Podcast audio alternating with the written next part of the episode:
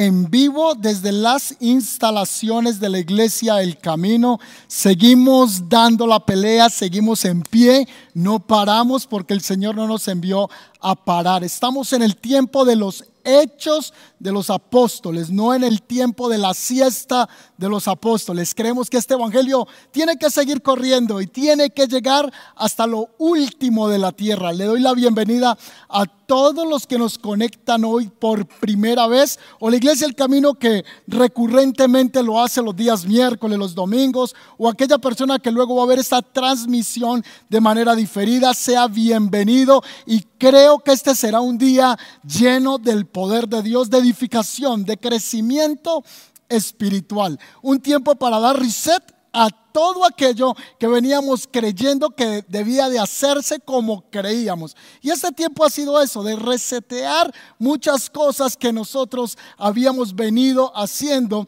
y ahora hemos tenido que cambiar, evolucionar para hacer las cosas con mayor entendimiento. Creo yo que nunca más la iglesia va a volver a ser igual en muchas áreas. Es un tiempo en el que Dios nos ha hablado, hemos crecido y vamos a seguir avanzando de la mano del Señor, del Dios Todopoderoso. También les cuento que han estado saliendo noticias acerca de la reactivación de eh, las iglesias en Colombia y pertinentemente nosotros en Medellín, eh, nuestra cultura ha sido excelente, así que uno de los lugares que se active pronto será Medellín, pero por favor, nosotros estaremos dando comunicado oficial cómo será, cuándo será, para que no hayan malos entendidos. Por el momento, sigamos orando, sigamos pidiéndole al Señor que cada cosa sea dada conforme su propósito. Así que quiero saludar a algunas personas antes de compartir la palabra.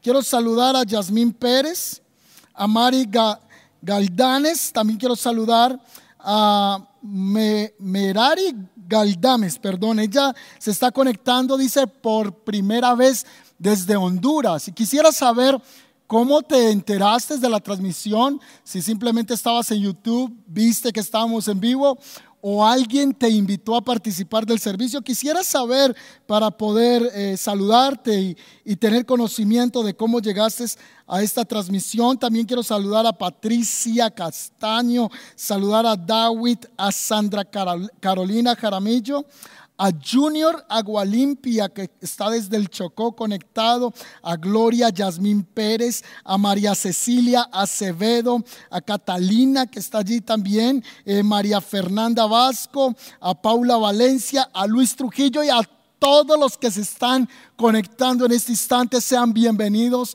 a la iglesia El Camino, iglesia virtual, pero el plan y el deseo no es quedarnos en línea viendo el servicio. Muy pronto, en el tiempo de Dios, estaremos aquí juntos como cuerpo, bendiciendo el nombre de Dios y eso nos alegra tanto, nos motiva.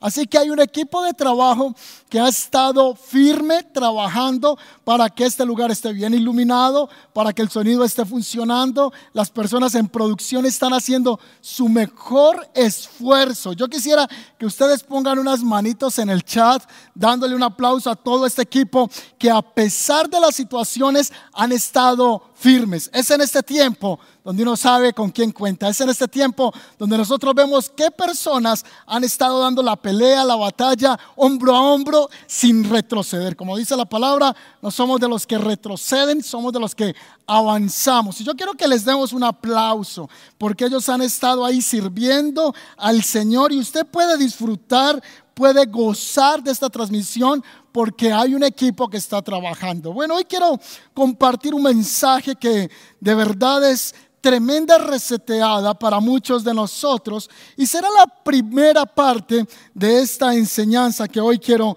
compartir. Y este tema para ustedes que toman nota, sé que lo estás viendo en casa y quizá dice, lo voy a ver luego en diferido. Pero no solo es que lo veas, es que tú puedas tomar nota de cada palabra que sale del corazón del Señor. Y es la manera de nosotros poder tener mayor retención en lo que estamos escuchando, en lo que estamos viendo, tomando nota de ello. Y quise eh, titular este mensaje, no sabía eso, parte uno, no sabía eso. Pero ¿qué tal si primero oramos?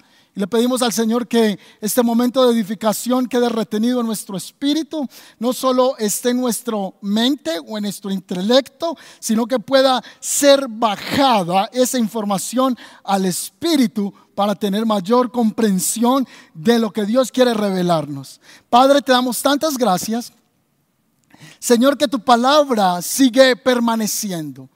Como dice las escrituras, cielo y tierra pasará, pero tu palabra nunca pasará. Y hoy estamos, Señor, con una mente abierta, con un espíritu receptivo a lo que tú quieres hablarnos y enseñarnos. En el nombre de Jesús y toda la iglesia dice, amén. Gloria a Dios. Este tema lo titulé No sabía eso. Y es que en la vida muchas veces usamos esa frase, yo no sabía eso. Pero para poder hacerme entender con el mensaje, quisiera introducirme con algunos ejemplos. Y quiero hablar acerca de que toda relación tiene derechos, beneficios y deberes. Toda relación que nosotros tenemos tiene derechos, tiene beneficios, pero también tiene unos deberes. Las relaciones son en dos vías. Son una vía que eh, tú entregas, pero también esperas recibir de esa misma persona a la cual tú estás relacionándole. Y para ser claro, eh, las personas que tienen novio o que tienen novia, escuchamos todo el tiempo decir la muchacha es que yo le doy mucho amor, mucha atención, pero él o ella es muy distraído, no, no, no corresponde al amor que yo le he dado. Y en el noviazgo hay muchos derechos, muchos beneficios, pero también hay muchos deberes que se deben cumplir. Y no me malinterprete, atención y ojo con esos derechos, porque hay derechos que no son permitidos. Y ahorita vamos a ver. Así que en el noviazgo nosotros tenemos también deberes, tenemos beneficios, pero también tenemos muchos deberes. También con el gobierno, con cualquier nación, cuando estamos en un estado establecido para poder ser gobernado por autoridades, nosotros gozamos de beneficios del gobierno, aunque en muchas ocasiones no se den, pero se gozan de beneficios, se gozan de derechos, pero también el ciudadano debe corresponder con unos deberes frente al Estado. Así que muchas veces nosotros nos centramos solamente en los derechos, es que yo tengo derecho, yo tengo derecho. Y hablamos tanto de los derechos, hablamos tanto de los beneficios, pero en muchas ocasiones parece que se nos olvida que en toda relación o en cualquier ámbito en el que nos encontremos, también nosotros tenemos unos deberes que cumplir con dicha eh, relación, sea en un noviazgo, sea en la familia, o sea con el Estado, con el gobierno donde nosotros estamos, también tenemos unos deberes que cumplir. ¿Y qué decir del matrimonio? Muchos decían, yo me quiero casar. Yo me voy a casar y espero que pronto que esté casado pueda disfrutar, pueda gozar de esos beneficios del matrimonio. Bueno, los que están casados saben que el matrimonio no solo tiene beneficios, y hay unos beneficios poderosos los que estamos casados. Pero también no solo se goza de beneficios, también hay unos deberes no me diga usted si al casarse usted solo pensó en beneficios, solo pensó en derechos, pero nunca pensó en que debía tener algunos o que iba a asumir muchos deberes en el matrimonio. Sea el deber financiero, ¿quién se casa y sabe que no va a tener el, deber de tener que enfrentar el arriendo que va a tener, poder proveer alimento para su casa? Y si tiene sus hijos, debe tener ese deber muy alto. El nivel está pro porque adquirió un matrimonio, adquirió un compromiso del cual va a tener deberes, beneficios y derechos en el matrimonio. Toda relación la vas a ver que está enmarcada con estos tres enunciados que he hecho. Que hablar de las relaciones laborales. Muchos empleados solo hablan de, de, de mi derecho. Es que mi derecho a la salud, mi derecho al pago, y está de acuerdo, así debe ser, no voy en contra, sino que muchas veces cuando somos empleados nos enfocamos en nuestros derechos, pero se nos olvida nuestros deberes con quien nos ha empleado, derechos, beneficios. Nos encantan los derechos, nos encantan los beneficios. Usted si es como yo, yo creo que entonces estamos en esa situación. Estamos siempre hablando de es que yo me merezco, es que yo tengo derecho. Así que escuchamos en muchas ocasiones y creo que también en muchos casos ha sido saludable, pero en otros casos ha sido muy dañino para muchas empresas el sindicato. Aquel trabajador que por cualquier ocasión por cualquier cosa, vio que no pudo obtener algo y formó un sindicato. Pero más que ser un sindicato que trajera cooperación y avance a la organización, lo que trajo fue estancamiento porque termina volviéndose en algo que va en contra de la empresa, tratando de suprimir muchas cosas en la, en la organización que hablar también de las relaciones entre acuerdos de negocios, contratos. Cuando tú adquieres un compromiso con, con, una persona y tú dices, yo voy a comprometerme contigo y tienes allí un contrato y tú dices, es que yo no sabía que debía de, de haberlo cumplido. Esto tiene que ver con deberes y todos hemos estado allí. O quizás en el estudio alguien comenzó a estudiar y dijo, es que yo no sabía que tenía que tener toda esta cantidad de compromiso. O si tú estás en la empresa eh, estudiando algún seminario, curso, si entraste a estudiar a la universidad, si estás haciendo un preuniversitario, una especialización, debe de haber un compromiso. Así que tú dices, mi deber es que yo no puedo ahorita cumplir con eso. Pero nos encanta decir, pero tengo derecho que el profesor me atienda cuando yo quiero.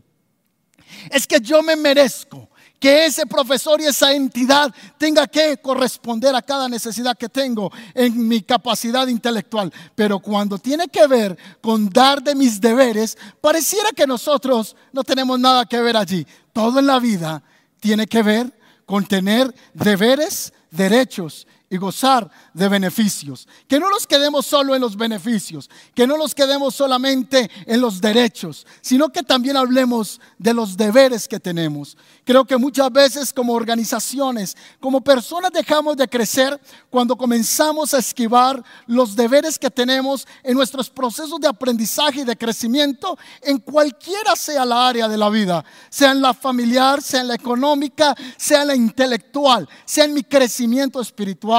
Por Dios no podemos hablar de derechos si no sabemos cumplir también nuestros propios eh, deberes frente a lo que nos comprometemos. La vida cristiana requiere no solo de personas que le estén diciendo a Dios, es que yo me merezco, es que yo tengo derecho. Y claro, nos encanta, nos encantan los beneficios, nos encantan que nos hablen de los derechos. Tú tienes derecho a hablar con Dios. Wow, eso está muy bien. Tú tienes derecho de venir y clamar Abba Padre, eso nos encanta. Pero cuando hablamos de deberes, pareciera que no nos gusta. Cuando hemos hecho un contrato, adquirimos algo, entonces tú dices, es que yo no leí la letra pequeña, yo no sabía eso. Y esa es la respuesta que damos nosotros. Yo no sabía eso. No sabía que tenía que corresponder a tal situación. A muchos nos gusta, insisto, repito esta palabra, nos encantan los beneficios, nos encantan los derechos, pero cuando se nos habla de deberes, respondemos, yo no sabía eso no leí la letra pequeña. Y pareciera que en la vida cristiana se pasa el mismo concepto, la misma mentalidad. Y siempre estamos diciendo, yo no sabía eso. Pues cuando Jesús habló acerca de los derechos, de los deberes y de los beneficios, Él va a enfocar un llamado puntual claro que va a exigir una demanda de nosotros al ser discípulos de Cristo. En el Evangelio de según San Mateo capítulo 16, verso 24, la palabra dice lo siguiente. Si alguno de ustedes quiere ser mi seguidor, tiene que abandonar su manera egoísta de vivir, tomar su cruz y seguirme. Mateo capítulo 16, versículo 24. Jesús dijo, ¿cuántos quieren seguirme? ¿Cuántos discípulos están aquí prestos para comenzar a tener un aprendizaje real, genuino?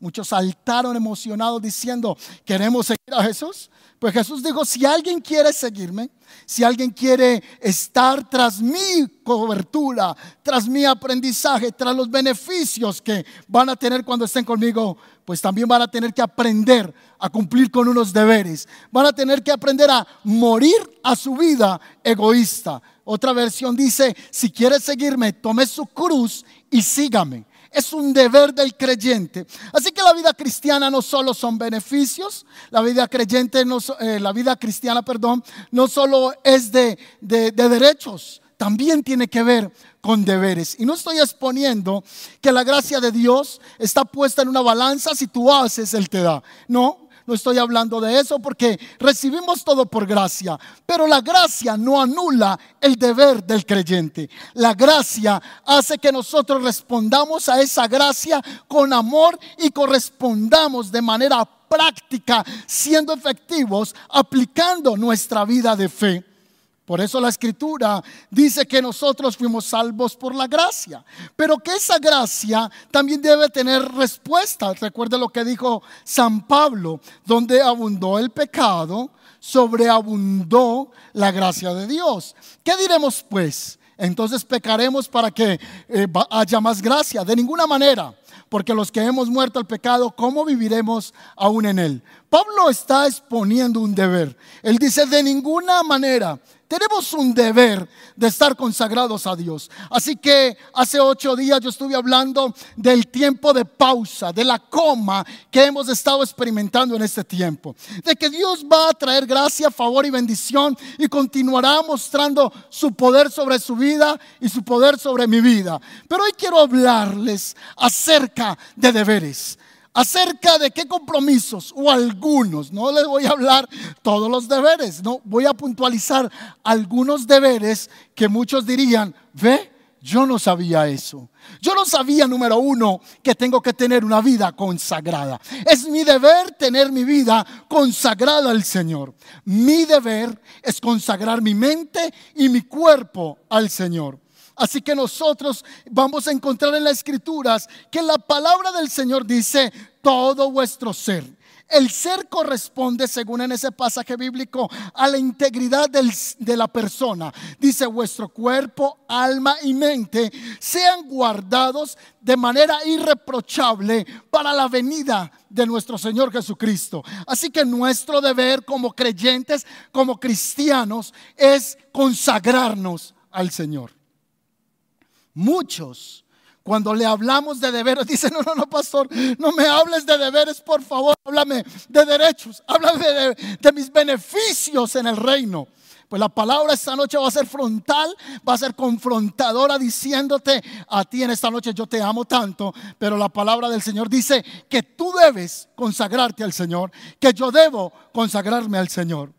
La manera de enseñar nosotros en la iglesia el camino no es hacerte la vida espiritual a ti o vivir una vida prestada de espiritualidad. Yo creo que cada persona tiene que tener su encuentro, su experiencia, su vivencia con Jesucristo. Así que tu deber es tener ese encuentro, es tener esa experiencia de tener una vida que honra el nombre de Dios. Pastor, yo no sabía eso. Yo no sabía que tenía que consagrarme a Dios. Yo pensé que solo era congregarme, que solo era ir a la iglesia. Pues la palabra del Señor dice en Romanos, el capítulo 12, versículo 2, no se conformen a este siglo, sino transformaos por medio de la renovación de vuestro entendimiento.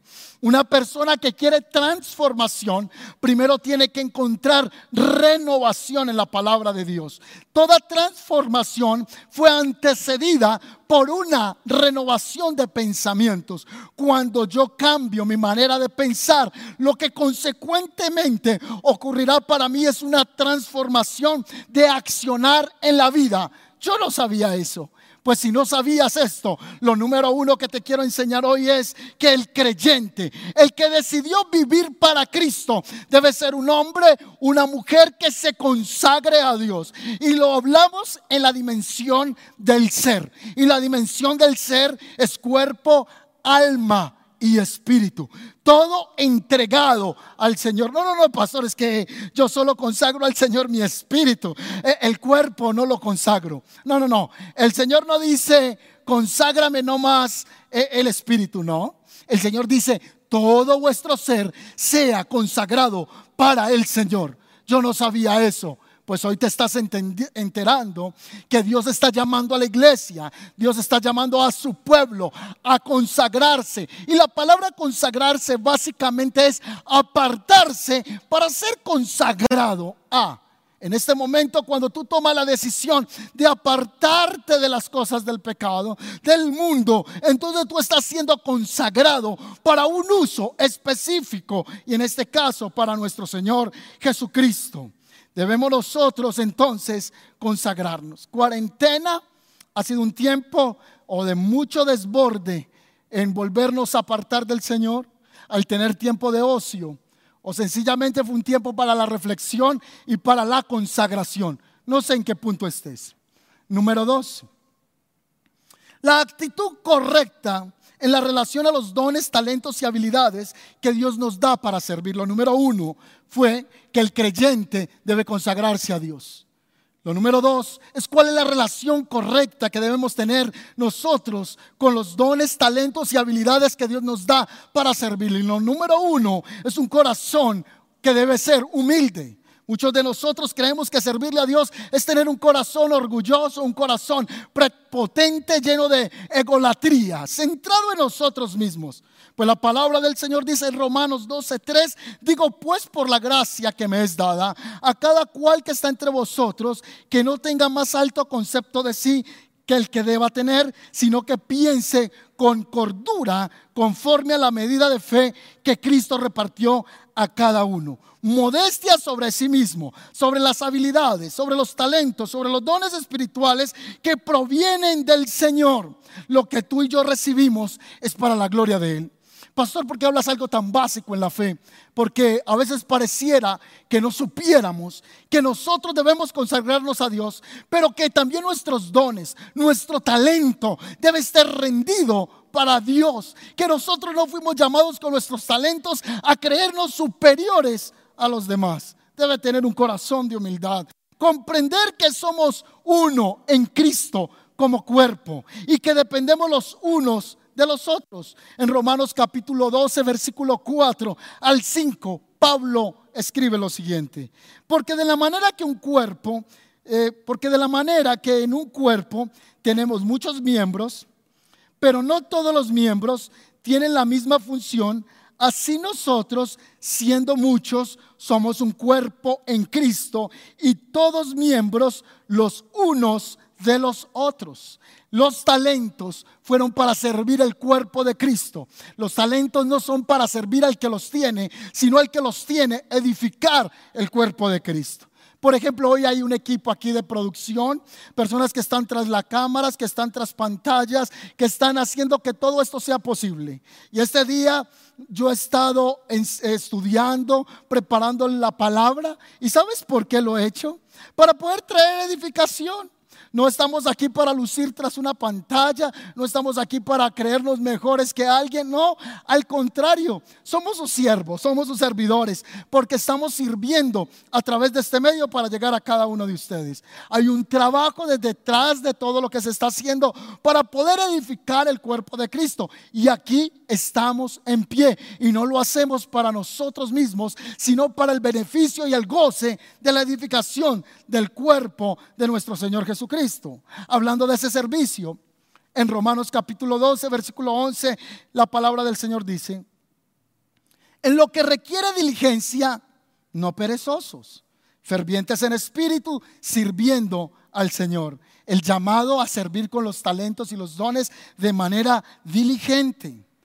Hablando del servicio, también somos llamados a predicar la palabra y a ser discípulos. Pastor, yo creí que ir a la iglesia era pasar muy rico. Y qué verdad tan grande. Cuánto lo gozamos reunirnos y bien que nos la gozamos en este lugar. Si tú no has venido a la iglesia El Camino, yo no sé, tienes que un día llegar a este lugar. Es una iglesia espectacular, es una congregación que ama, es una iglesia que acoge, es una iglesia que disfruta compartir con sus amigos, con sus compañeros, ama la edificación. Pero no solo fuimos llamados a solamente venir y pasarla chévere, hay unos deberes lo número uno que les dije, la consagración. Lo número dos, entender por qué tengo esos dones. Pero también hay un deber del creyente de predicar la palabra y de hacer discípulos. En Mateo capítulo 28, versículo 19 dice, id y haced discípulos a todas las naciones. La palabra del Señor es clara, es enfática. Ahí no le está diciendo, ah, si tú quieres, predica la palabra. Ahí no está diciendo, si tú quieres, haz discípulos. No, no, esta no es la, la, gran sugerencia de Jesucristo, esta es la gran consigna, la gran demanda. Él ha dicho, vayan y hagan discípulos en las naciones de la tierra. San Pablo hablando de esa carga, él entendió ese deber. No era un derecho, no, no era por si lo quería hacer. San Pablo escribiendo acerca de ese deber tan glorioso de predicar el Evangelio, él dice lo siguiente. Sin embargo, predicar la buena noticia no es algo de lo que pueda yo jactarme, o enorgullecerme, o exaltarme. Estoy obligado por Dios. Qué terrible sería para mí si no predicara la buena noticia. Es un deber del creyente predicar. Y cuando tu mentor, tu líder, tu pastor te dice, mira, debes predicar a Cristo, entonces pareciera que la gente se enoja y dice, es que ya me obligan hasta predicar el Evangelio, es que me obligan hasta enviar un link por WhatsApp para que otro escuche el servicio. Es que no es si quiere delante de Dios, no delante de mí, no delante de una persona, no delante de Dios, el creyente tiene un deber, una responsabilidad de predicar el Evangelio y de hacer discípulos. No es la gran opción. La iglesia no está llamada a decir, ah, yo quiero hacerlo, no lo hago, lo hago bien, no, no, lo haré un día de esto. No, no, es el deber. Tú cuando viene el dueño de, la casa cada mes, tú no dices, ah, yo voy a ver si siento de Dios pagarte el arriendo. Yo voy a ver si siento de Dios pagar la factura de las empresas públicas de Medellín. Tú no puedes decir si sientes, porque es el error de los creyentes en este tiempo. Decimos, ay, es que yo no siento de Dios predicar todavía. Es que yo no siento. Es la gran manipulación esa expresión. Detesto ese tipo de expresiones porque queremos manipular. Lo que queremos hacer con la frasecita es que yo no siento de Dios. Y es que Dios no te dijo si lo siento sientes o no lo sientes. Dios está dando una orden y te está diciendo, id y predicad y haced discípulos. No te está diciendo si estás bien, si, si te parece la idea. Si no lo hacemos, pues sencillamente entramos en un estado que se llama desobediencia delante de Dios y de predicar el Evangelio. Entonces hemos abordado dos puntos en el momento. Número uno, consagración y número dos, el manejo de los talentos y los dones y habilidades que Dios nos ha dado para la edificación del cuerpo de Cristo. Y dentro de esos deberes de la edificación del cuerpo de Cristo, hablamos del predicar la palabra, hablamos de hacer discípulos. Número tres, la relación que tenemos con nuestros hermanos en la fe. Hay un deber del creyente de ayudar a su hermano. La Biblia dice que si tú sabes que alguien tiene necesidad y tú tienes capacidad de ayudar a esa persona y tú le dices, ve, yo estaré orando por ti y no le ayudas, dice que ese amor no es genuino. En otras palabras, si una hermana tú sabes que está pasando una necesidad tan tremenda y tú puedes compartir algo de comida con él o con ella, Tú puedes hacerle extensivo a una bendición entonces ese amor es genuino. Ahora, claro está, hay muchos que les encanta manipular y decir, oh, wow, entonces llamemos ya a la línea de atención de la iglesia el camino y vamos a empezar a decir que yo tengo necesidad, yo tengo necesidad. Pero nosotros como iglesia hemos hecho minuciosamente un acercamiento a muchos hogares y este tiempo, ¿cuántos hogares han sido bendecidos? Muchos de ustedes me han llamado, me han enviado alimentos para hermanos en la iglesia, otros han consignado y hemos estado llevando bendiciones Así que hay un deber del creyente de estar vigilante de la necesidad de su hermano. En Romanos 12, 9 al 10 reza de la siguiente manera. El amor sea sin fingimiento. Aborrezcan lo malo y sigan lo bueno. Ámense los unos a los otros con amor fraternal. Así que debemos tener buena relación con nuestros hermanos en la fe. Número, y, luego voy a tratar otros en cuanto a la relación de hermandad. Luego lo voy a hacer en otra, en otra palabra que voy a compartir en esta serie. Número cuatro, contribuir financieramente para la obra del Señor es un deber del creyente. ¿Sabes que una de las cosas con las que yo lidiaba cuando empecé a predicar era el decirle a la gente que ofrendara. Tú no te imaginas, yo me sonrojaba, yo hacía fuerza, yo decía que la ofrenda la tome un líder, la haga alguien más, pero con el tiempo comprendí que si no le enseño a la iglesia a dar a la obra de Dios, les estoy quitando un deber que el Señor les ha enviado a través de la palabra, que también tiene unos beneficios cuando damos a la obra de Dios. Pero sí, señores, ser parte de la obra del Señor, ser parte del cuerpo de Cristo no solo es gozarse la palabra, no solo es gozarse la alabanza y prender la televisión en este tiempo.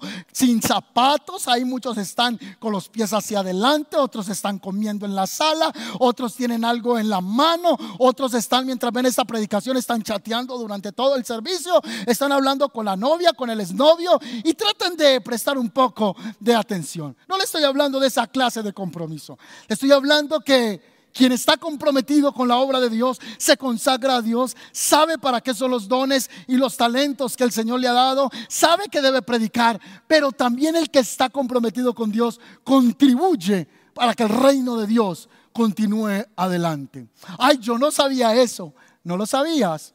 Hoy te estás enterando. Ay, pastor, hoy apenas entiendo eso. Por eso es esta predicación. Yo no sabía eso. Pues ya no tienes excusa. Ahora te voy a hacer esta, esta palabra fundada. Te voy a dar el fundamento bíblico.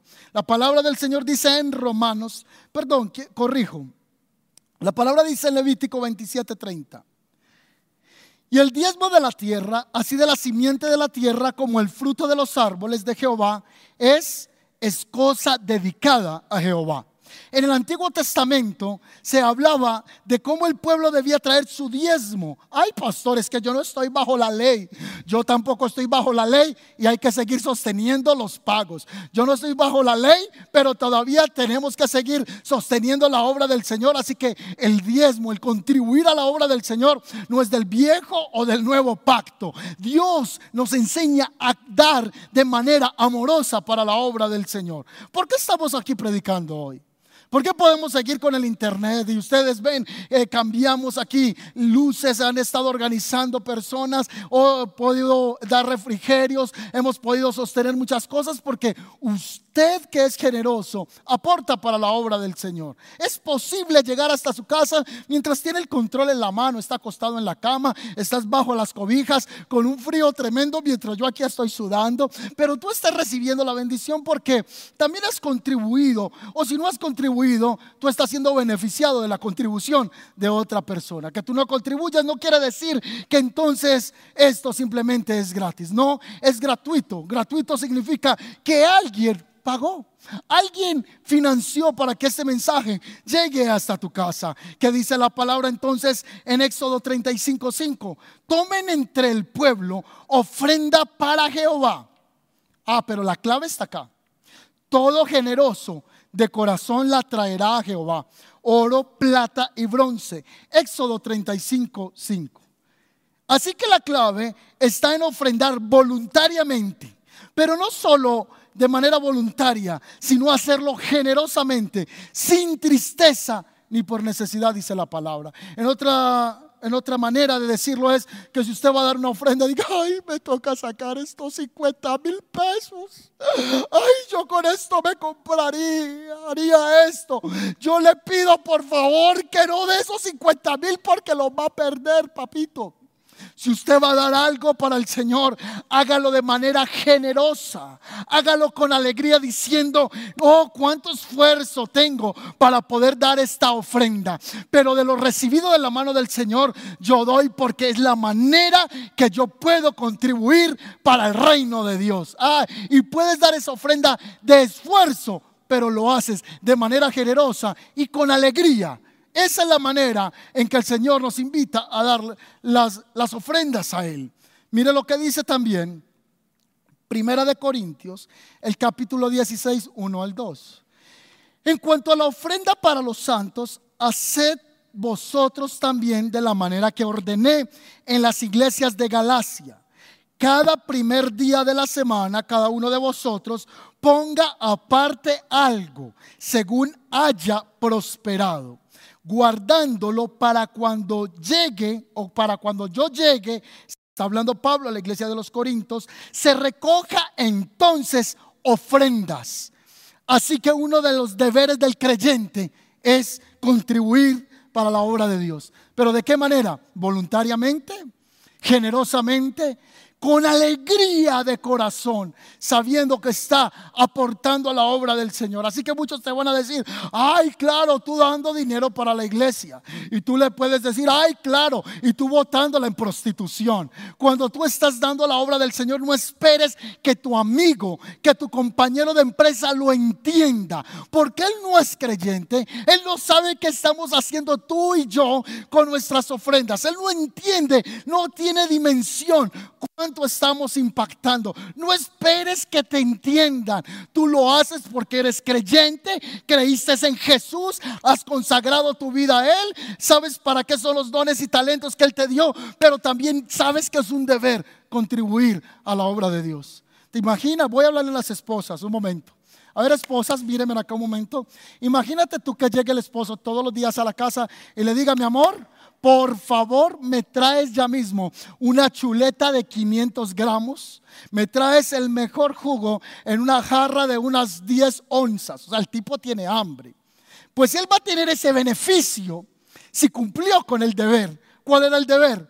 Haber trabajado para traer esa chuleta a casa y esas frutas para que le hagan ese jugo que quiera. Si él no trabajó, entonces no puede gozar de que su esposa lo haga. No tiene manera de cómo él poder decirle a su esposa, ven y tráeme ese alimento. No hay una manera en que él pueda exigirle a ella que le pueda cumplir con ese alimento. Así que nosotros los que estamos dando para la obra del Señor, no podemos simplemente exigir que el pastor ore por mí, que es que todos tienen que llamarme. Yo también tengo que entender que yo contribuyo para la obra de Dios. Es mi deber. Así como el esposo tiene un deber con la esposa, tiene un deber con el hogar, el creyente también tiene un deber con aportar a la obra del Señor. Dice la palabra en 2 de Corintios 9:7, cada uno de como propuso en su corazón, no con tristeza ni por necesidad, porque Dios odia al dador alegre. Ay, perdón, fue mi Biblia la que se me corrió acá. Aquí dice, Dios ama al dador alegre. Termino hablando acerca de ese deber del creyente del dar en Corintios 9:6 procurar entender este tema de dar a la obra de Dios, debemos también comprenderlo desde el punto de la vista que lo que damos es una siembra para el reino de Dios. Y toda siembra traerá su cosecha. Habla lo que piense. Di lo que quieras, pero la palabra del Señor dice, el que siembra escasamente, también segará escasamente. Y el que siembra generosamente, también segará. Está en la Biblia. Ay, pero si yo te digo, ¿cuántos quieren el beneficio de la prosperidad? Se me tiran hasta por el televisor en este momento. Se me meten por las redes. ¿Cuántos quieren ser prosperados? Ese es el beneficio. ¿Cuántos saben que tienen un derecho que fue conquistado en la cruz de la redención, de la maldición, de la ruina? Pero ¿sabes por qué Dios te bendice? ¿Sabe por qué Dios te prospera?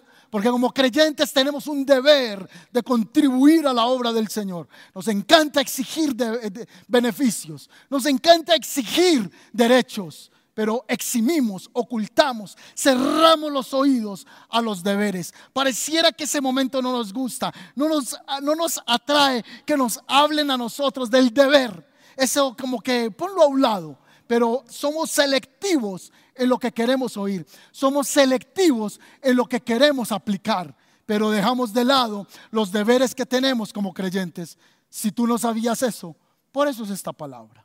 Esta es la parte uno y doy el último punto para terminar. Respeto a la autoridad. ¿Qué quiere decir eso?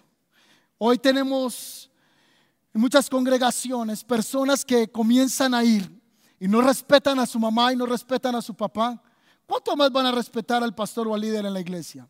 No saben qué es respeto a la autoridad, no saben qué es sujeción, no saben qué es honra. Y yo te voy a enseñar esto, porque esto va a traer bendición sobre la iglesia, sobre los discípulos que estás formando, esto va a traer bendición. Y si hay hijos viéndome acá, esto les va a bendecir profundamente. Respeto a la autoridad. Dice la palabra en Hebreos 13, 17. Obedeced a vuestros pastores y sujetaos a ellos porque ellos velan por vuestras almas como quienes han de dar cuenta, para que lo hagan con alegría y no quejándose. Porque esto no es provechoso cuando la autoridad está haciendo su trabajo y se está quejando por la falta de sujeción. Hay una mala interpretación, hay una mala aceptación con el que es rebelde con el que no sabe respetar en casa, ese que, que, dice que todo se tiene que hacer como él dice que se debe de hacer. Yo no estoy hablando de un control mental, no estoy hablando de manipulación, porque si hablamos de manipulación, entonces esa autoridad no está bajo la dirección de Dios. Pero cuando un pastor, cuando un guía, cuando un líder te da una instrucción, la palabra del Señor dice, obedece a tu pastor. Dice la palabra que Jesús llegó a Nazaret y que no pudo hacer milagros allí. No porque Él no pudiera. No es que Él es Dios, Él es el Hijo de Dios, es Dios hecho carne. Pero cuando llegó a Nazaret no respetaban la autoridad que había en Él. Por eso dice la escritura que muchos murmuraban diciendo, ¿es este, eh, no es este el hijo del carpintero? ¿No es este el hijo de José y de María? Lo vimos crecer en el barrio, lo vimos jugar pelota con nuestros hijos, lo vimos en la calle correr, lo vimos mugroso muchas ocasiones jugando con nuestros hijos y ahora se las tira de Mesías. Ahora cree que puede sanar la gente y Jesús no pudo hacer milagros por la falta de honra a la bendición que portaba él al ser el mismo Dios. Eso ocurre en las congregaciones. Mucha gente viene a pedir consejo y uno como pastor le dice, no hagas eso. Es la recomendación de la escritura. Ahora, hay una línea delgada donde un hombre le tiene que decir a un hombre qué hace o qué no hace. Creo que ese no es el papel, el punto del pastor. El punto del pastor es decirle, mira, la palabra dice esto. Ya tú debes mirar y obedecer. Y la persona sale y hace todo lo contrario, toda la indicación contraria. Y la palabra del Señor dice, obedezcan a sus pastores. Si usted se congrega en una iglesia, si usted asumió la bendición de participar de la fe y tú no sabías eso, Hoy te lo enseño. Aprende a escuchar a tus autoridades. Aprende a respetar a tus autoridades. Ay, yo no sabía eso. Yo he tenido personas que me escriben, es que yo no tengo por qué sujetarme al pastor, yo no tengo por qué sujetarme al líder, yo no tengo por qué hacerle caso, porque eso es control, eso es manipulación. No. Entonces, ¿qué tipo de autoridad tú quieres recibir? ¿Solo la que te elogia? ¿Solo la que te aplaude todo? Pero cuando se te expone un área de tu vida que debe ser corregida, entonces pareciera que la autoridad está en contra de ti.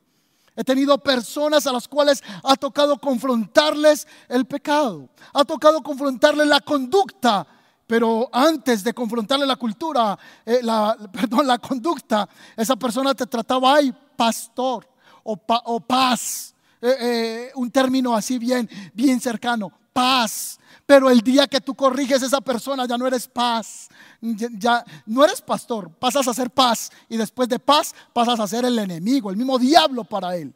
Pero es que nosotros los pastores fuimos puestos también para confrontar el pecado. ¿Sabe que hay mucho infiltrado también en las iglesias? Mucha gente queriendo ejercer ministerio con una vida doble moral. Yo no me estoy ocupando de la debilidad de alguien. Yo no me estoy ocupando de señalar la capacidad que todos tenemos. No la capacidad, la fragilidad que tenemos todos de caer. Hablo de esos que están escondidos tras los ministerios. Están escondidos tras máscaras. Pero cuando tú te le acercas a la persona y le hablas, la persona se enoja, se levanta en contra tuyo diciendo, yo no le hago caso y piensa lo que te dé la gana. No sé si le ha pasado a algún pastor esto, si, si ha pasado en alguna reunión de célula que tienes o de grupo conexión o de altar familiar, como lo llames, si tú no te congregas en la iglesia el camino. En el caso nuestro, no sé si a algún mentor le ha pasado que a la persona que elogias, aplaudes, todo está bien. Pero el día que le confrontas el pecado, el día que le dices las cosas, entonces esta persona se enojará contigo. Pues el llamado es a respetar la autoridad. Yo no sabía eso, pues hoy te entero de eso. Ser cristiano entonces, lo voy a poner ahorita más tarde o en la mañana, estos puntos que compartí en los stories de la iglesia El Camino. Lo voy a mandar también a los grupos para que no olvidemos esto que hablamos hoy. Número uno, es un deber consagrarnos al Señor. No va a venir un ángel a consagrarse por ti. Es tu tarea, es mi tarea consagrar cuerpo, alma, mente al Señor. Número dos, es mi tarea relacionarme adecuadamente con los dones, capacidades y habilidades que Dios me ha dado para la edificación del cuerpo de Cristo, para servir al cuerpo y no para servirme del cuerpo. Estoy puesto para preparar la novia, para prepararla para la venida de nuestro Señor Jesucristo. Número tres, hablé de amar al prójimo, amar al hermano en la fe. Es el deber del cristiano amar a su hermano. Pero quiero luego en otra enseñanza les decía ahorita que amar también es confrontar. Amar también es enojarte con una persona haciéndole ver que está en el error. Jesús fue al templo y volcó las mesas. Jesús fue al templo y les sacó a todos a, correa de ese lugar. De látigo les dio a todos diciéndoles, hicieron mi casa una cueva de ladrones. Jesús ese día se enojó y eso no significaba que no los amara. Porque los amaba, estaba haciendo una confrontación a la vida que ellos estaban llevando. Amar a sus hermanos, ayudándoles también con alimento, ayudando a las necesidades, hablamos ahorita. Número cuatro, hablé de contribuir a la obra de Dios, una responsabilidad del creyente. Ay, yo no sabía eso. ya lo sabes. Y por último, aprende a honrar a tus pastores. Honra a tu pastor. Honra la autoridad que tienes. Si estás en un lugar donde el pastor te da contravía a lo que dice la escritura, corre de ese lugar. Si estás viendo a alguien en línea que te está enseñando cosas en contravía de la palabra, cancela ese lugar de aceptación a tus oídos para instrucción de tu vida espiritual. Pero si lo que te están diciendo está en la palabra de Dios, pero si la corrección viene de parte del Señor, recíbela. Porque la palabra del Señor dice que el que no recibe corrección es un hijo bastardo. Pero el que recibe corrección es verdaderamente un hijo. Yo espero que este día o esta noche esta palabra haya sido de bendición para sus vidas. Esta es la parte uno del tema que he titulado No sabía eso. Les voy a pedir que oremos en este momento y que mientras oro cerrando este tiempo de la palabra, por favor escríbanme porque voy a terminar en los próximos cuatro minutos este espacio que hemos facultado que hemos separado para ser de bendición a sus vidas, lo voy a cerrar orando por peticiones. Padre, te doy gracias, gracias, gracias por tu palabra. Señor, gracias porque no sabemos muchas cosas y las hacemos por ignorancia. Quizá venimos con sentimientos de, odio, de rencor desde, desde nuestros entornos y, y a veces vemos la autoridad desde esa lupa, desde esa visión. Yo oro que este día, Señor, esto que no sabíamos, lo bajemos al corazón, que aprendamos que la vida no solo son derechos y beneficios, que la vida y que las relaciones también son de deberes. Oro, Señor, que cada persona que está aquí conectada, Señor, te pido en el nombre de Jesús. Te pido que pueda haber recibido esta palabra. Oro por cada persona que no sabía muchas cosas, pueda, Señor, ser bendecido. Quiero que le puedan responder en estos momentos a una persona que está escribiendo que se llama, se llama Mayu Molina. Está diciendo quién puede responder. Ya alguien del equipo te va a contestar la inquietud que tienes y puedes llenar un formulario interno también que te van a compartir. Así que alguien te va a atender en este momento. Padre, bendigo cada persona. Bendigo cada persona que está conectada, Señor. Y oro para que podamos, Señor, comprometernos con tu obra, que no seamos creyentes de, palabras, que no seamos creyentes solamente de emociones, sino que seamos gente firme, estable, gente de compromiso, gente que sostiene el compromiso con acciones, hombres y mujeres que sostienen una fe real, una, una, fe genuina. Te lo pido en el nombre de Jesús. Que esta iglesia, el camino, una vez pueda congregarse en este lugar, sea una iglesia tan responsable, llena de, del entendimiento, Señor, del compromiso que tiene contigo, que no hacemos lo que hacemos para ganar la salvación, pero que respondemos a esa gracia cumpliendo con nuestros deberes, que la gracia no exime el deber, que la gracia nos enfoca la responsabilidad que tenemos contigo. Señor, oro por cada persona que está enferma en este momento. Que venga salud sobre su cuerpo, salud sobre sus emociones. Bendigo, Señor, en estos momentos la petición que tiene Patricia Castaño Garzón. Pido oración por su vida espiritual. Ella pide oración. Y oh Dios, pido que tú le levantes en el espíritu. Oro, Señor, que tú le fortalezcas en el nombre de Jesús. Bendigo la vida de Alba Arboleda, Señor. De Elena Gutiérrez, Señor. Levanta, levanta su vida espiritual. Padre, bendigo, oh Dios de la gloria, en el nombre de Jesús, a Esteban Jaramillo, para que tenga un encuentro contigo. Escucha la petición de Sandra Carolina, Señor, que ora por su hermano Esteban Jaramillo. Que tu bendición esté sobre él en este momento, en el nombre de Jesús. Pido también oración para que Noemí Quintana, Padre Santo, sea sana de toda cáncer. Padre, ese diagnóstico sea revertido en el nombre que es sobre todo nombre. Oro Padre Santo que venga sanidad sobre su cuerpo y que lo que es imposible para el hombre en este momento sea para ella una realidad, que pueda disfrutar, Señor, de ese beneficio en el nombre de Jesús. Oro Dios de la gloria por esto. Y ahora yo voy a orar también no solo por estos milagros que Dios puede hacer para ti, sino que voy a orar que Dios nos haga gente responsable.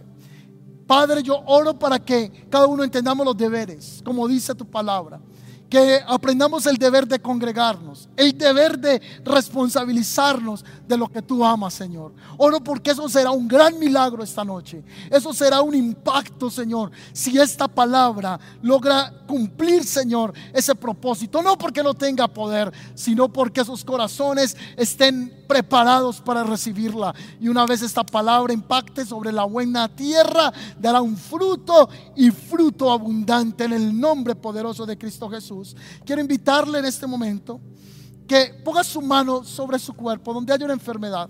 El domingo voy a poner unos testimonios de personas que me lo están enviando de lo que Dios está haciendo. Han habido sanidades a través de este medio. El domingo una mujer le escribió a alguien de la iglesia, le envió el link, tenía un fuerte dolor de cabeza y dice que mientras empezó a orar por sanidad, ella sintió un calor sobre ella y el dolor de cabeza desapareció. Y voy a poner otros testimonios que no quiero hablarlos hasta que lo vean a través de la transmisión, cómo Dios ha estado obrando. Y yo les digo, para Dios no hay nada imposible y a Dios no lo limita este espacio para traer sanidad sobre ti. Padre, declaramos sanidad en el cuerpo de cada persona, en el nombre de Jesús de Nazaret. Yo creo que vamos a cantar una canción para que esa unción caiga sobre sus vidas, esa bendición comience a fluir de manera sobrenatural. Padre, se va el cáncer, Padre, se va todo tumor, Padre, se va toda crisis emocional. Ahí está tu mano, ahí está tu mano Oro por Jader Velázquez, por su vida espiritual. Padre, bendigo la vida de Marvin Álvarez. Padre, estamos declarando tu mano por Beatriz Elena, Señor, que pide sanidad para José Israel González, que está en Panamá. Padre, extiende tu mano sobre ella. Oro, Señor, por Virginia, en el nombre de Jesús. Que haya sanidad en su cuerpo. Haya sanidad en su cuerpo, en el nombre poderoso de Jesús. Oro por la petición de Linei Correa que pide protección, Señor. Oro por protección divina en el nombre poderoso de Jesús. Oro por la vida de María Andrea Muñoz Cardona y pido, Señor, que venga bendición sobre su vida y en su área espiritual en el nombre poderoso de Cristo Jesús. Vamos. Ahí está el Señor obrando, ahí está el Señor obrando. Bendigo la vida de Juan Carlos Acevedo Padre, bendice a tu siervo en el nombre de Jesús. Puertas abiertas, cielos abiertos en sus negocios, en su emprendimiento, con sus trabajadores, con su empresa. Bendición hasta que sobre y abunde sobre Juan Carlos Acevedo. Bendigo la vida de Matú Molina, Señor. Matú Molina. Lo bendigo en el nombre de Jesús. Lo bendigo en el nombre de Jesús. Gracias, Señor. Gracias, Señor. Vamos a adorar al Señor. A escucharte. Yo quiero saber que es amarte, mi Señor. De tu verdad yo saciarme enamórame de ti. Ahí está el Señor. Ahí está el Señor obrando. Estamos a minutos de, con- de- de terminar esta transmisión. Reciba esta unción que está fluyendo hasta tu casa. Recíbelo en el nombre de Jesús. Recíbelo en el nombre de Jesús. Haz de mí un odre nuevo. Haz de mí un odre nuevo. Vamos, díselo.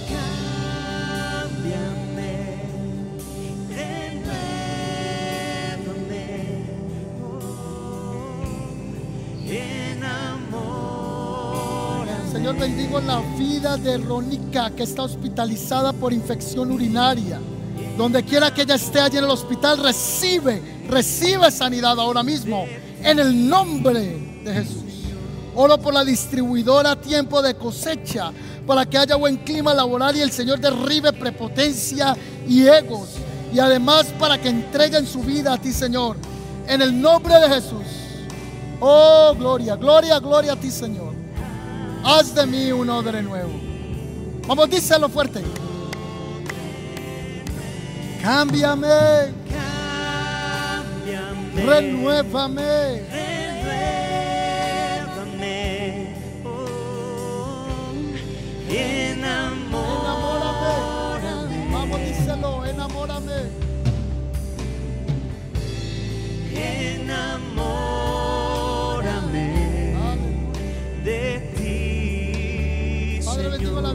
Mari Cardona, que está enferma, Señor.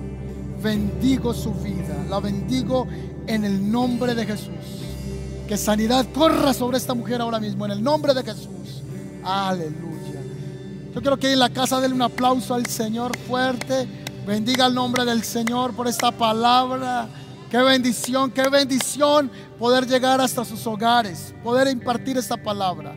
Este tema se llamó No sabía eso, parte 1. Voy a estar compartiendo el miércoles la parte 2 para seguir conociendo, entendiendo nuestros deberes como hombres y mujeres de Dios. Nos alegra poder haber llegado hasta sus hogares. Y por favor, tome su celular. Le voy a pedir que tome su celular. Si usted ha recibido sanidad, si ha recibido respuestas de Dios a través de este medio, por favor, tome su celular. Los mentores de Grupo Conexión, los discípulos, bote el temor. La Biblia dice que el creyente ha vencido a Satanás por medio del testimonio y de la sangre de Jesucristo.